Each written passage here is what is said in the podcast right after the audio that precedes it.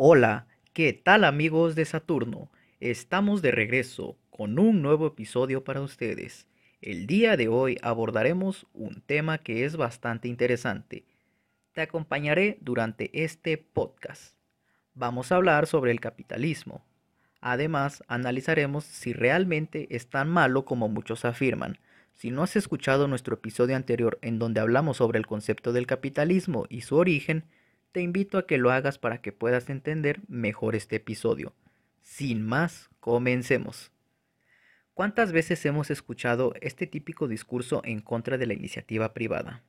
Y escuchar a los partidos políticos decir que el capitalismo es inhumano, que es el responsable de la desigualdad, el culpable de todos los problemas en la sociedad y en el mundo.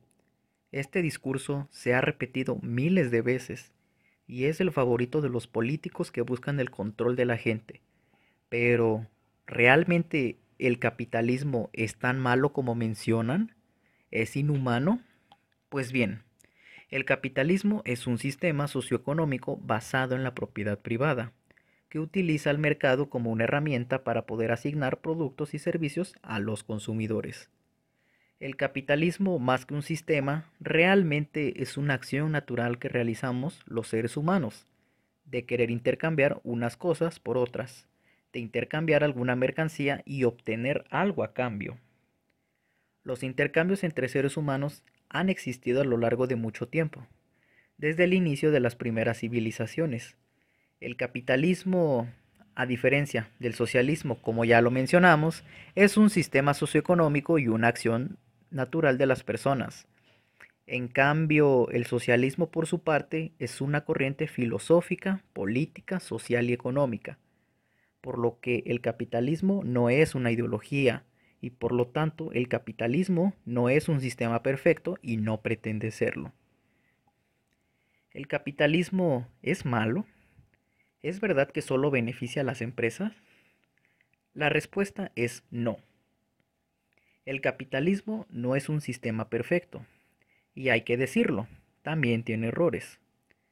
Pero a pesar de eso, es el sistema que mejor funciona y el que ha dado mejores resultados. De hecho, el más eficaz. Tanto que sigue siendo un modelo de éxito económico. Y te demostraré por qué es el mejor sistema y el más eficaz para combatir la pobreza. Para ponerte en contexto, la humanidad durante mucho tiempo vivió entre un 80% y un 90% en condiciones de pobreza extrema. Estas cifras se mantuvieron así continuamente durante mucho tiempo. Pero con la llegada del capitalismo y la industrialización en los últimos 200 años, esto cambió radicalmente. Desde mediados del año 1820 aumentó la renta per cápita mundial. Esto quiere decir que la riqueza de las personas aumentó de forma exponencial y la pobreza empezó a caer en picada en los últimos 200 años. La pobreza extrema era de un 80% y cayó hasta el 10%. Eso trajo prosperidad a más personas y al mismo tiempo permitió sacar a más personas de la pobreza. Por consecuencia mejoró la calidad de vida, pero no solo esto. Tras la llegada del capitalismo, la ciencia, junto con la medicina, avanzaron a pasos agigantados. Las enfermedades y la mortalidad disminuyeron. A inicios de 1800, el 43% de los recién nacidos tenían un periodo corto de vida y morían antes de los 5 años. En la actualidad, ese porcentaje pasó de un 43% hasta reducirse a 4,3%. En otra área también mejoró el número de población culta, ya que hace 200 años la población no sabía leer ni escribir. Hoy en día las personas tienen esa capacidad arriba del 80%. Poniendo otro ejemplo, incluso la propia China comunista a final de los años 70 dejó atrás el sistema político y económico mejor conocido como comunismo. Deng Xiaoping, presidente de la China comunista de los años 70, introdujo un programa llamado Reforma y Apertura, que fue una serie de reformas capitalistas, con lo cual China eliminó las políticas marxistas de Mao y con ello dejó atrás el comunismo, para empezar a traer empresas privadas americanas al país. Multinacionales como Coca-Cola, la compañía de gaseosas, McDonald's, una empresa de comida rápida, y Boeing, una empresa productora de aviones, tocaron suelo chino. El presidente chino empezó a liberalizar la economía, dejando la economía a las empresas, pues el gobierno chino comunista tenía todo el poder sobre la economía de este país y no existía la propiedad privada. Incluso lo que cosechaban los campesinos no lo podían disfrutar, sino que el gobierno se lo quedaba todo. Después de estas reformas capitalistas, los campesinos ya tenían libertad de administrar y vender todo lo que cosechaban en sus tierras. Hoy en día, China es la segunda economía más grande a nivel mundial, tan solo por detrás de Estados Unidos, que es la primera. Pero, ¿por qué a pesar de tanta evidencia empírica del capitalismo, se sigue diciendo que es el peor sistema y el más injusto y un sistema que no funciona? Pues bien, las críticas surgen por los detractores intelectuales marxistas y socialistas. Es incluso un arma usada por los propios políticos. Pero, realmente, estos solo son mentiras, que no están respaldadas por ningún argumento, y solo llega a ser algo repetido por parte del discurso populista y del propio populacho, y no ha sido otra cosa que manipulación por parte de algunos medios y políticos e intelectuales de izquierda. Esto también es culpa de que se ha deformado el concepto del capitalismo en el mundo, pues en Latinoamérica los malos gobiernos han tenido la culpa de esto. La falta de un Estado de Derecho fuerte en Latinoamérica, aunado a la corrupción, se suele asociar al capitalismo. ¿Cuántas veces no hemos visto prácticas corruptas en Latinoamérica, donde el gobierno concede privilegios a ciertas empresas? Pero como bien sabemos, la corrupción del Estado con las empresas y los privilegios no es otra cosa que se llama corrupción y corporativismo.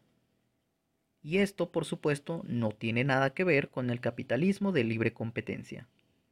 Muchas veces se culpa al capitalismo de ser el responsable incluso de la pobreza. Pero esto es falso y es todo lo contrario. La falta de expansión del capitalismo termina haciendo a los países más pobres, Veamos el índice de libertad económica del 2021. Países como Sudán, Cuba, Venezuela y Corea del Norte observamos que están en los últimos lugares de este índice. Esto se debe a que son países en donde se han cerrado al comercio y existen muchas barreras para las empresas, por lo que están alejados del capitalismo. A falta de empresas privadas, esto los hace países pobres y rezagados, tanto económicamente y socialmente. En el caso de Venezuela, a pesar de ser uno de los países con mayores reservas de petróleo en el mundo, es un país pobre, con una hiperinflación en su economía.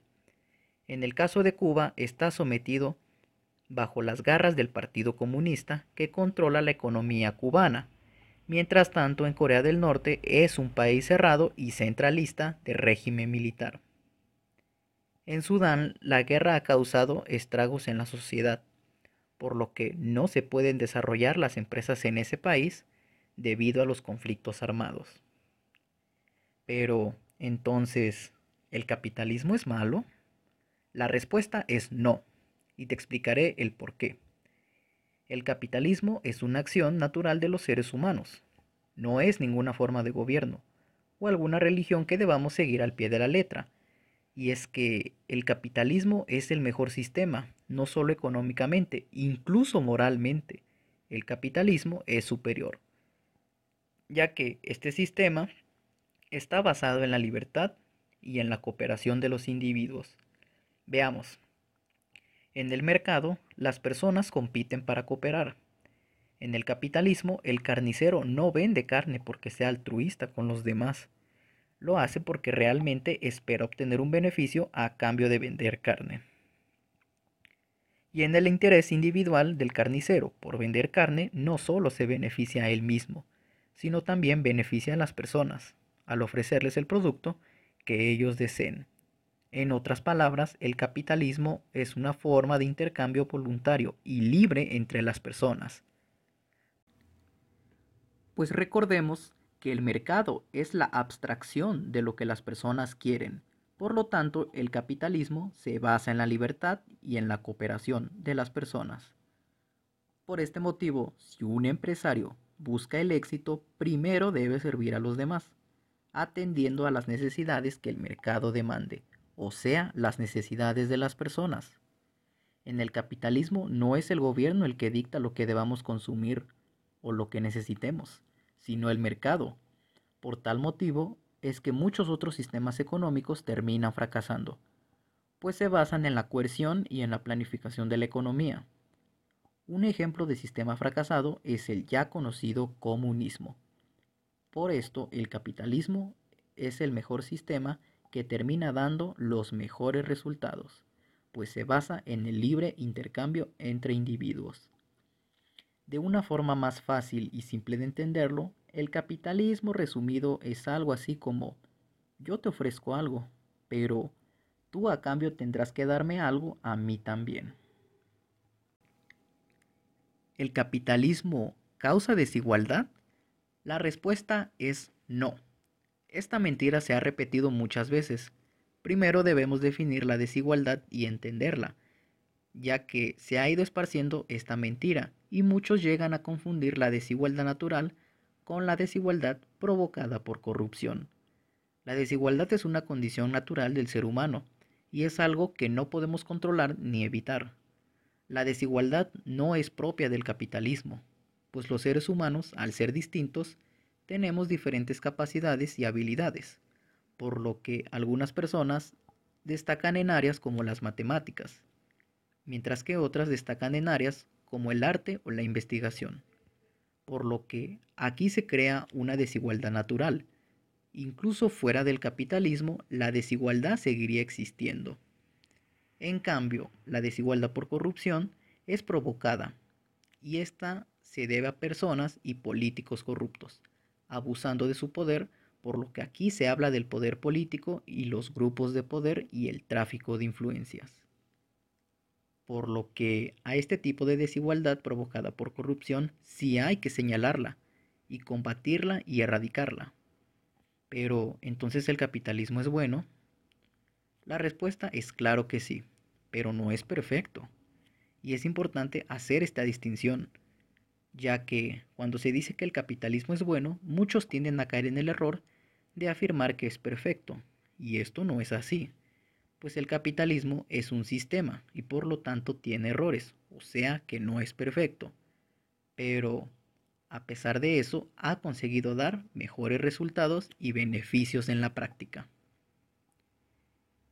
¿El capitalismo funciona? La respuesta es más que obvia. Claro que sí funciona. Veamos nuevamente el índice de libertad económica del 2021. En primer lugar tenemos a Singapur como el país más libre y con mejor calidad de vida. Tanto así que Singapur tiene uno de los mejores ingresos per cápita más altos del mundo y además destaca por tener uno de los mejores sistemas sanitarios del mundo. En segundo lugar está Nueva Zelanda. Su economía se ha clasificado como una de las más libres. En tercer lugar está Australia.